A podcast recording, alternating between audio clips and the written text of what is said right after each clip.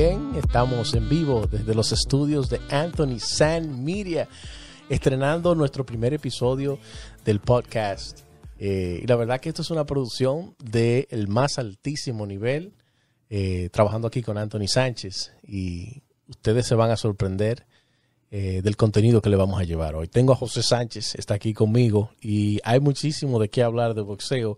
Nosotros rentamos el estudio por una hora ellos dicen que no tiene problema si nos pasamos unos minutitos, pero tenemos tanto contenido que vamos a ver qué podemos hacer. José Sánchez, eh, hay mucho, wow, wow, parafernalia, ¿eh? Hay mucho de qué hablar, hay muchísimo de qué hablar. El sábado pasado en Brooklyn hubo pelea. Así el es. Barclays Center reventado. Floyd Mayweather Promotion tiró los números. Sé que usted tiene los datos ahí precisos. Sí, sí, precisamente 18.907 personas asistieron al Barclays Center a presenciar ese gran espectáculo que dio Jim Borda Davis en una pelea emocionante frente a Romero. Definitivamente, este muchacho, eh, Gervonta, se consagra como una estrella. Y habíamos dicho antes de la pelea que la vasta brecha en experiencia que había entre los peleadores se iba a ser evidente y que el knockout no iba a llegar precisamente porque Davis lo iba a buscar, sino porque le iba a llegar y porque le iba a ofrecer la oportunidad eh, Romero porque tiene un estilo que favorece a Davis. Así Davis, es, así es. Yo pienso que el knockout no llegó más temprano, llegó en el sexto round, porque Romero hizo al principio una pelea de algo inusual para él, una pelea nunca vista, un poquito técnica la pelea, pero en el, desde el mismo momento que este muchacho Romero se lanzó a buscar el contragolpe o a buscar el, el, el, cuerpo a cuerpo, ahí mismo se encontró con ese zurdazo muy bien colocado por parte de David Haney y se acabó el combate como se esperaba. Así es. Eh, y hay que, repito, este muchacho, un poder de convocatoria tremendo. Eh, 20 mil personas casi habían en el Barclays. Yo creo que ni los Nets en una final de básquetbol llenan tanto ese, ese sitio como lo hizo este muchacho.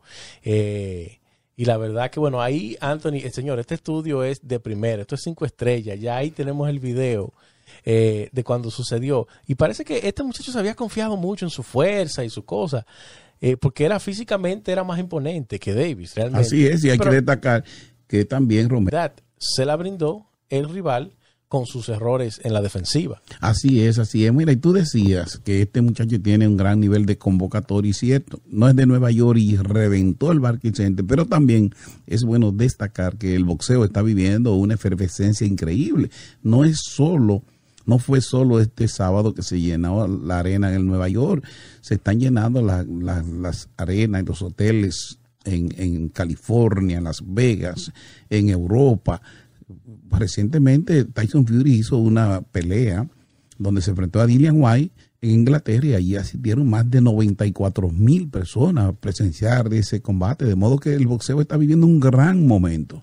Definitivamente. Y tú sabes que yo había discutido contigo, yo eh, te había dicho que yo estaba en contra de estos, esta nueva generación de influencers, de youtubers que se habían metido al boxeo eh, a hacer estas peleas eh, de celebridades. Yo dije, no, eso, eso desluce el deporte eh, y es una falta de respeto a los atletas. Pero ahora me doy cuenta que lo que ha hecho esto es eh, expandir la popularidad del deporte. Y la verdad que eh, el boxeo vive un momento increíble. Increíble, increíble. Hay una franja de fanáticos que antes prácticamente desconocía esta disciplina que hoy día está inmerso siguiendo de manera fehaciente lo que son las actividades de boxeo y no hay duda de que hablando las redes de, hablando de youtubers precisamente eh, señores vuelvo y repito este estudio cinco estrellas ya teníamos el video ahí eh, lo, eh, Jake Paul cuando noqueó al peleador veterano de las MMA Ty, Tyron Woodley que era ex campeón de los pesos welter en la MMA en la UFC oye lo noqueó con una derecha. Este muchacho como con tres años en el deporte peleando con un hombre de más experiencia en deportes de combate. Así eh, es, así es. Los influencers en el boxeo eh, no solo han traído la fama, sino que también están haciendo lo suyo encima del ring. Mira, es. pero pasando a otro tema, es bueno destacar que la próxima semana, es decir, el próximo sábado, que estaremos a 4 de junio, se va a celebrar una pelea muy importante donde el campeón George Gambosos estará enfrentando al norteamericano David Haney en una pelea válida por los títulos de las 135 libras y esta pelea ha generado la atención de todo el mundo debido a que precisamente Cambosos derrotó contra todos los pronósticos aquí en Nueva York al favorito eh, de sangre Teofimo López, Teofimo López de, de, sangre hondureña. de sangre hondureña. Y esto fue en el Madison. En el esto Madison. fue en el Madison, pero fue un tanto vergonzoso para Teofimo perder. Porque sí, porque había Teofimo dado- había, no- había vaticinado que iba a noquear en el primer round y a poco se va él en el primer round. Ahí tenemos los, los highlights de, de la pelea. Sé que, eh, bueno, vuelvo y repito, esto es un estudio de primera. Nosotros antes, yo creo que estamos pensando la cosa y ya eh, Anthony nos tiene los cortes. Así es, así es. Eh, y entonces, mira, eh, lo que le pasó a Teofimo, bueno, eso, yo creo que se le fueron los humos a la cabeza. Venía de derrotar a Vasily Lomachenko y entonces eh, pensó, bueno, yo le voy a pasar el rolo a este muchacho, a, a Cambosos. Pero la verdad es que se encontró con un guerrero, el corazón y la entrega de este Cambosos. La verdad que eh, sorprendió a Teofimo, que de hecho él fue que se llevó la sorpresa en el primer asalto y visitó la lona. Mira, eh, este muchacho, David Haynes, pues este muchacho se ha mostrado muy confiado en la victoria de la pelea de este sábado, al igual que Teofimo López, y aquí en los Estados Unidos también lo dan como favorito. Y probablemente que se lleven tremenda sorpresa con este muchacho, que es mucho más camboso que lo que aparenta. No es un hombre de un gran físico, no es un hombre de un boxeo tan elegante, pero es un muchacho con una entereza de carácter con un corazón, con una agalla y con un boxeo al estilo europeo, pero que lo domina a la perfección, que hay que tener cuidado con él. Algo, algo interesante que trae Cambosos es su velocidad de manos. Y yo creo que los boxeadores se confían de esto. Ellos se confían de la velocidad de manos de Cambosos. Es un hombre que combina, siempre está combinando José Sánchez los golpes. Cambosos nunca te tira menos de tres golpes. Eh, sí, definitivamente Haney es un boxeador complicadísimo, viene de la escuela de los Mayweather. Hay que recordar que eh, él entrenó mucha parte de su carrera con los Mayweather y su padre. Y adoptó un poco ese estilo, lo que le dicen el Philly Shell, que es cuando es. los boxeadores utilizan la mano derecha para cubrirse el mentón y entonces la izquierda para cubrirse el cuerpo y rotan la cintura para evitar los golpes. Es un estilo que se desarrolló en Filadelfia, pero se popularizó en Michigan con los Mayweather. Así es, así. Y este muchacho es privilegiado con un físico que está por encima de la división. Se ve mucho más fuerte, más grande. es Pero bastante espigado y tiene unos brazos muy largos y un tremendo alcance, lo cual para su estilo lo beneficia bastante porque puede eh, pelear a una buena distancia y mantener a los boxeadores siempre al margen. Como ahí lo vemos ahí, siempre utilizando el jab, siempre midiendo con los golpes. eh, y la verdad que va eso, eso va a ser un combate, José Sánchez. ¿Tú tienes algún pronóstico? Bueno, yo creo que eh, la mayoría ha dado como favorito a, este muchacho, David Haney. Yo digo que esta es una pelea de pronósticos reservados. Esta es una pelea que cualquier cosa puede pasar. Este muchacho David Haney va ante una situación nunca vista para él. Siempre ha estado al lado de su padre. El padre no podrá estar en la pelea. Hay- y él va a estar en, él va a estar peleando en un público adverso. Un público que solo estará apoyando a su local. Él nunca se ha visto en una situación así y hay que ver cuál será el resultado, cómo se desempeña él ante un eh, escenario totalmente adverso. Mira, tenemos un tema ahí en la pantalla, nos lo trae la producción, repito, producción de primera, eh, y es sobre las figuras que se hicieron presentes. Y tenemos que volver a Nueva York y a Brooklyn, porque se nos escapó algo. Las figuras que estaban presentes allá en esa pelea, ahí estaba eh, Ryan García, Así que es. cogió mucha cámara y mucha publicidad, la Así aprovechó es, muy bien. Eh, incluso aprovechó para eh, vociferarse con Leonard Ellerby, que es el representante de Mayweather Promotions, para decirle que, que él quiere a Tank Davis y que esa pelea él la va a hacer. Entonces le dice Ellerby, bueno, pero tú tienes un promotor, habla con tu promotor y vamos a hacer la negociación. Y dice, no, no, no, a la M, porque tú vas para YouTube, a la M con el promotor Golden Boy, esa pelea la hago yo. Y Esa pelea la hago yo así. es. Sin embargo, él tiene ya eh, firmado un combate con el dominicano Javier El Abejón Fortuna. E incluso hay fecha, será el 16 de julio, cuando se estará enfrentando a Fortuna en una pelea que se celebrará, me parece que en California. Y él debería pensar en Fortuna, porque a pesar de que ya a Fortuna le han pasado algunos añitos, este hombre le apodan el abejón porque tiene una tremenda ponzoña con mucho veneno. Pero ah, qué bueno que, que, mencionas a Fortuna y que esa pelea está firmada, es cierto. Eh, es muy bueno para García, es una buena pelea. Por la siguiente razón, si él quiere a Tank Davis, bueno, tiene un peleador zurdo en Fortuna y es una pelea, una muy buena pelea de preparación. Eh, este muchacho, Ryan García, es un muchacho muy fuerte, eh, manos muy, muy, muy veloces y tiene un gancho de izquierda que es el letal, José Sánchez. Donde quiera que conecta, si lo conecta a la cabeza, no crece el cabello ahí. Y si lo conecta al cuerpo, pues eh, fractura costillas, como le hizo a Definitivamente que cuando él conecta esa mano izquierda, automáticamente se termina la pelea. Pero si Javier Fortuna va bien preparado, eh, hoy conversamos con el entrenador de Fortuna y le decíamos que si trabajan en el tema de pasar golpes con Belvi García, nuestro amigo. Así es, si trabajan en el tema de pasar golpes, yo creo que Fortuna tiene el cormillo para ganarle a este muchacho. Fortuna es un hombre que tiene mucho boxeo en su cabeza, es un hombre que sabe mucho, es un hombre que se transforma en un sicario encima del ring. Por eso gusta tanto a la televisión norteamericana. Ahí nos, pone Anthony en pantalla la pelea con Luke Campbell. Hay que recordar que en esa pelea contra Luke Campbell, Ryan vino de la, adversidad eh, para conectar un golpe eh, a la parte baja que, oye, dejó al hombre tirado, no pudo, no pudo continuar Campbell. Eh, pero la verdad que también Muchos dicen, bueno, tiene eh, la barbilla débil, pero realmente se levantó, vino de atrás y, lo hizo. Pero en cuanto a fortuna, José Sánchez, hay que decir lo siguiente, esta es la oportunidad de la vida de Javier Fortuna.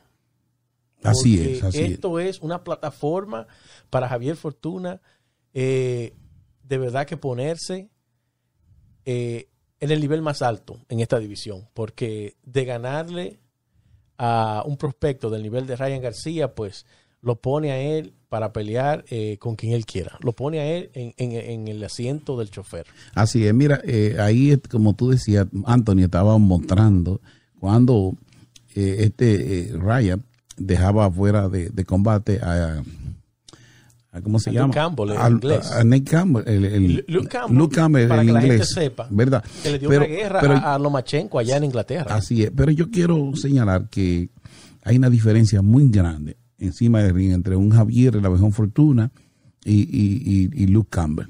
Así no es. lo mismo tú fajarte a cambiar golpes con, con Luke Campbell a, cambiar golpe con la mejor fortuna, porque yo repito ah, una vez más, este, mucha, este muchacho, este muchacho tiene un aguijón con mucho veneno. si Javier Fortuna lo toca, es muy probable que lo termine. Así es, así es. Tiene un instinto. Que de hecho, cuando, en esta pelea con Campbell, cuando Campbell derriba a Ryan, eh, le faltó instinto asesino, ¿no? No salió a terminarlo, lo perdonó en ese round. Eh, fue muy cuidadoso. Pero en un caso de fortuna, es un hombre que tiene un instinto eh, de terminar las peleas. Eh, y tiene, claro que sí, es un hombre bastante elusivo, de muchísima experiencia, eh, mucho más experiencia que Ryan. y para mí esa es una pelea con pronóstico reservado también, José Sánchez. Así es, así es. Mira, entonces, ya el próximo día 7 de junio se va a celebrar una pelea muy importante en Japón, y es una revancha entre Naoya Inoue y el filipino Nonito Donai. Es una pelea donde el pronóstico es nocao. Ellos en el primer combate se fracturaron huesos, ambos. Nonito se fue con fractura en la costilla y eh, el monstruo japonés eh, Naoya Inoue salió con una fractura en su pómulo derecho, de modo que estos hombres tienen una pegada explosiva. Hay que decir que el japonés es un hombre que está en pleno apogeo de su carrera y que Nonito es un hombre que está prácticamente despedida, pero 40 años ya. Pero se ha visto impresionante en sus últimas peleas y nosotros no descartamos de que Nonito pueda detener al monstruo el próximo día 7 en Japón. Así, definitivamente una pelea con pronósticos reservados. Se nos escapó una sola figura, José Sánchez, que estaba allá en la pelea y era eh, Michelle La Salsa Rivera, que también estaba en Brooklyn. Eh, Curiosamente nadie mencionó su nombre, excepto un prospecto que está por debajo de su nivel, pero ahí estaba el dominicano, ¿verdad? Quien siempre apoyamos, Michelle La Salsa Ali.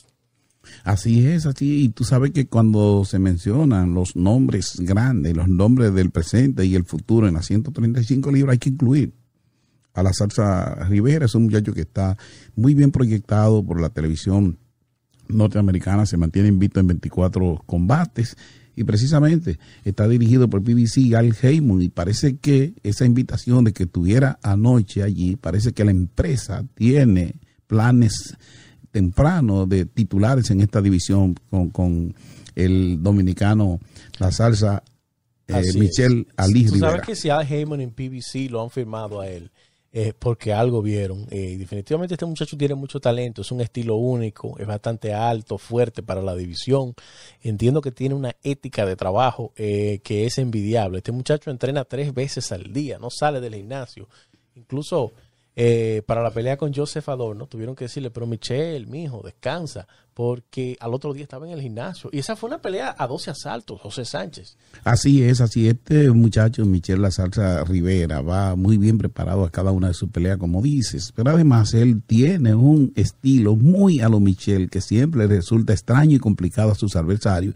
Y entonces, pues por eso se mantiene invito y le vemos le vemos mucho futuro a este muchacho. Yo creo que la República Dominicana obtendrá un próximo campeón mundial en la persona de Michelle Lazarza Rivera. Así es, bastante, mucho, mucho talento. José Sánchez, hay que hablar del Canelo. Hay que hablar del Canelo Álvarez porque ya eh, viene de, perder con Dimitri Bivol, pero, pero eh, se había hablado de la revancha y eso, entonces cambian de opinión y ahora quieren pues quieren no, que ya está montada la pelea, que es la tercera en contra de eh, Gennady Golovkin. Eso es en septiembre. Y la verdad que hay que ver cómo vuelve el Canelo de esa derrota contra Vivol psicológicamente, porque esa fue una paliza. Esa fue una paliza, una senda cátedra. Así es, así es. Bueno, sería bueno destacar que esa pelea con Golovkin ya estaba previamente acordada y firmada pero había una cláusula de revancha para Canelo que probablemente la dejen de lado. Cuando ellos han analizado en la forma en que fueron dominados por Demetri Bivol y su equipo, eh, deben entender que no tiene caso ir a una revancha con Bivol porque probablemente lo vuelva a derrotar y quién sabe si por nocao. Mira, esa pelea, esa tercera pelea de revancha con, con, con Triple G, fue una pelea que inicialmente no generaba ese gran interés por la fanaticada, que daban como un hecho que Canelo derrotaba de manera fácil, inclusive por un nocaut, a Golovkin en una tercera pelea, tomando en cuenta el hecho de que eh, Golovkin ya tiene los 40 años y a ese nivel, a esos años, es casi prohibitivo hacer una gran pelea a ese nivel. Sin embargo, resulta que Canelo ha bajado en la apreciación del fanático y el entendido después de esa derrota frente a Bivol. Y Golovkin extrañamente ha subido porque él tuvo una pelea muy dura en Japón cuando se enfrentó al gran ídolo japonés eh, Murata, Ryota Murata, donde se vio a un Golovkin en una gran condición física como en los años de su juventud, de su apogeo, y absorbió mucho castigo, pero pudo demoler. tenemos ahí video de, Murata contra Golovkin. Quizás lo podamos conseguir. Eh, para irlo viendo. Para irlo viendo, así es. Eh, este Murata japonés es un hombre muy fuerte, eh, de una gran pegada. Le conectó golpes fuertísimos desde el inicio del combate a Golovkin, que de costumbre y siempre inicia su pelea de menos a más, él va subiendo y entonces pues esto fue aprovechado por el japonés que le, le conectó buenos golpes, sobre todo a la parte media, pero eh, hay que decir que Golokin eh, se manejó, absorbió muy bien ese castigo y fue doblegando al nipón hasta el punto que lo dejó fuera de combate. Así es. Eh, a mí me gustó la presentación de Golovkin. Obviamente sabemos que ambos venían de, de tener mucho tiempo eh, fuera del ring por la pandemia y otras cosas. Eh, el japonés tenía, creo que el japonés tenía alrededor de más o menos dos años, dos, dos años sin pelear y Golovkin tenía un año y algo. Creo que tenía más de dos años. Tenía tres. casi tres años y, Golovkin tenía casi dos años sin pelear. Y entonces, pues, eh, y se esperaba que Golovkin ganara el combate, aunque me gustó porque, bueno, dio su mejor presentación, dadas las condiciones en Murata, eh, Golovkin resistió el embate del, del japonés para llevarse el triunfo. Así que esto hace la pelea mucho más interesante con el Canelo. Es lo que dicen en inglés, le dicen un, un, blessing in disguise. Eso es una, una bendición en disfrazada. ¿Por qué? Porque ahora esa pelea con Canelo, para el Canelo, es una pelea eh, comercialmente mucho más, eh, mucho más importante. Es una pelea mucho más grande para él. Y es una victoria mucho más grande para él ahora en contra de Golovkin. Porque, bueno, viene con la duda, ¿verdad? de que, bueno, perdió contra Vivol y tiene que reponer su nombre. Y además, viene contra un Golovkin que lució muy bien en su última pelea. Algo que se notó y que ha hecho cambiar de opinión a mucha gente fue la gran condición física en la que se presentó Golovkin para esta pelea. Y era algo que había preocupado a la fanaticada de que una pelea de Golovkin y Canelo ante la situación tan deplorable que físicamente se había presentado después de su segunda pelea, pues ahora Golovkin ha impresionado con una fortaleza como si, si hubiese, no hubiesen pasado 15 años y esto mm, para enfrentar a un Canelo que viene de perder y que el padre de Vivol explicó la razón de que cómo es que se le gana a Golovkin. Nosotros, este canal tiene entendido que ya Golovkin ha empezado a practicar la forma de vencer al Canelo Álvarez. Hay que hablar de los pesos pesados, porque Andy Ruiz y Luis King Kong Ortiz tienen pelea pactada para agosto. Así es una pelea muy importante para el Consejo Mundial porque ambos están rankeados en esa organización y entonces sabemos que eh, Tyson Fury habló de retiro y esta semana, hoy precisamente, tenemos la primicia, eh, este muchacho, Deontay Wilder, pues le hicieron un homenaje. Primero que todo, le hicieron un homenaje allá en, Oklahoma. Así es, develaron una, una estatua. ¿verdad? De, él. Y él habló muy emocionado, besó, lloró a su estatua y dijo, el boxeo de los pesos pesados no tiene brillo sin un campeón de Norteamérica. Sí, así dijo, el boxeo muere de entusiasmo sin un campeón pesado norteamericano. Parece que esto lo motivó a él esta, este homenaje que le rindieron allá en su pueblo. Eh, hay que ver cómo vuelve Wilder después de esas dos peleas con Tyson Fury, porque fue muy dañado, principalmente en la tercera, José Sánchez, un knockout fulminante, recibió muchísimo castigo. Hay que ver si vuelve a ser el mismo hombre después de senda paliza. Yo pienso que Tyson, eh, perdón, que yo pienso que Deontay Wilder es un hombre que puede volver a pesar de lo dañado que quedara. Lo único que tiene que quitarse de su camino de una vez y para siempre a Tyson Fury. Definitivamente que esa es una pelea tóxica para él, pero eh, creo que él no tenía ningún problema en vencer a cualquiera en la división de los pesos completo. Este hombre hizo 10 defensas calladamente de su título. Dinamita, posee dinamita en los guantes. Definitivamente que cuando se seleccionen los mejores pegadores de campeones de los pesos pesados en la historia del boxeo, hay que incluir en los primeros lugares aún de Wilder. Además, eh, pero también hay que hacerse la pregunta. Eh, quizás ya lo descifró eh, Tyson Fury, lo descifró a un nivel que ya los demás van a decir, bueno, este es, esta es la clave para derrotar a Deontay Wilder. Yo lo impongo presión, no dejo que él imponga un ritmo.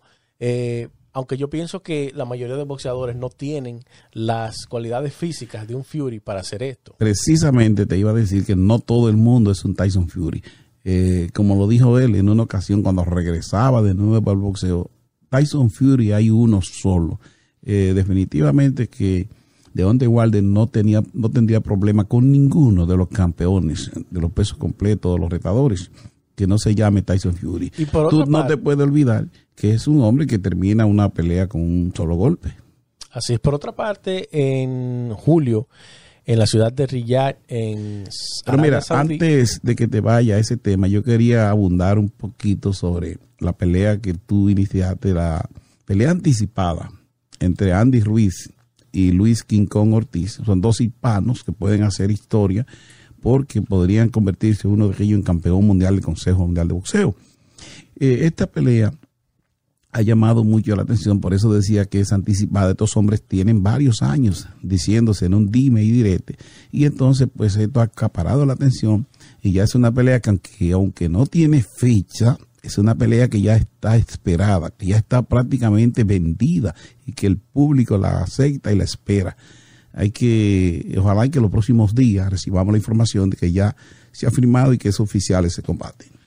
Así es. Eh, quería entrar al tema con eh, la pelea que se va a celebrar en Riyadh por la mayoría de los títulos, eh, los títulos restantes, fuera del que tiene Tyson Fury de los pesos pesados, que va a ser entre Alexander Usyk y Anthony Joshua. Va a ser una pelea de revancha. Se va a celebrar ahí en, en repito, en Arabia Saudí. Algo interesante de esta pelea es que viene un Alexander Usyk que aunque viene con más confianza de obtener la primera victoria, pero es un hombre que viene también yo diría quizás con un, estrés postraumático de la guerra allá en Ucrania. Él estuvo con, él tomó las armas, se puso el uniforme de guerra y entonces viene con eso, viene con eso en su mente, lo que está pasando en su país y todo eso. Entonces hay que ver cómo esto podría afectar el desempeño de este muchacho, si de una manera positiva o negativa, y qué preparación hará un Anthony Joshua. Bueno, así es, definitivamente que para pelear a ese nivel y al nivel que pelea un Alexander Uzi hay que estar bien enfocado y tú saber que tiene tu familia en peligro de muerte, que tu patria está en peligro, que está invadida por otro país, definitivamente que es una preocupación, no es un buen ambiente para hacer una buena pelea y sobre todo en el caso de un Alexander Uzi que como tú bien dices, se alistó para ir a la guerra y defender su, defender su soberanía, ¿verdad? Entonces eh, le permitió que saliera del país y que siguiera haciendo su trabajo de boxeador, que siguiera también a través del mundo, utilizando pues esos escenarios para defender su patria, su soberanía ante la agresión de Rusia a Ucrania. Así es. Bueno, hasta aquí el podcast, señores. Eh, ha sido un placer nosotros eh, agradecidos con Anthony San Miria por habernos facilitado este estudio de primera. Eh, y la verdad que vamos a recibir una asesoría también nosotros eh, cuando estemos trabajando. Estamos trabajando en unas cositas ahí para el canal y para todas nuestras, nuestras redes. Así que estén atentos porque vamos a contar con la asesoría de Anthony Sánchez, productor de primera. Así es, y bueno, y destacar que Anthony Sánchez no solo tiene eh, los equipos profesionales, eh, que él también es un profesional recién, recién graduado de la universidad, que aprovechamos, ¿verdad?, para felicitarlo, porque recientemente acaba de graduarse en su licenciatura, ¿verdad?, precisamente en esta, en esta área. Vamos, vamos a darle un aplauso a Antonio, una fanfaria para Antonio. Bien merecido. Muchacho muy talentoso, que sabemos que va a tener un gran futuro en esto, porque... Eh, bueno, echó los dientes, echó los dientes eh, en este negocio y yo sé que eh, le va a ir muy bien. Así es, yo creo que Anthony tiene una preparación superlativa, porque él, que es hijo de Tony Sánchez del Tiburón, y siempre estuvieron en la radio, él, el asistente de Tony en todos esos programas siempre fue Anthony, entonces pues además de esa preparación de vida, tiene de hacer su licenciatura en esta área y no hay duda de que este es el primer paso, es un muchacho que va a tener mucho éxito para nosotros, para este canal, es un gran honor contar con la asistencia de Anthony para, este, este podcast. Es el conocimiento práctico que Anthony tiene, lo que sabe hacer eh, la forma en que se desenvuelve en todo esto. Anthony, eh, toma el micrófono para que le des a la gente las redes sociales y cómo te pueden contactar eh, a quien quiera hacer una producción contigo. Bueno, primero muchas gracias, muchas gracias a ustedes por el reconocimiento que me dieron. El español mío no es muy bueno. No, importa, es buenísimo, es buenísimo. No, tampoco. Pero estamos ahí, sí, ya me gradué de, de Caldwell University de Comunicaciones. Entonces, sí. estamos en eso ahora, estamos en eso. Pero eh, estoy en, en, YouTube por The Barbershop Podcast. Tengo un podcast ahí en Spotify, Apple Music. Um, y muy buen show que ustedes hicieron hoy, muy buen show. Bueno, gracias a ti que, repito, nos facilitas todo esta, este estudio y esta tecnología y estos equipos y tu conocimiento para llevar una producción a este nivel. Muchas gracias a ti. Bueno, gracias a Anthony. Nos vemos en la próxima oportunidad.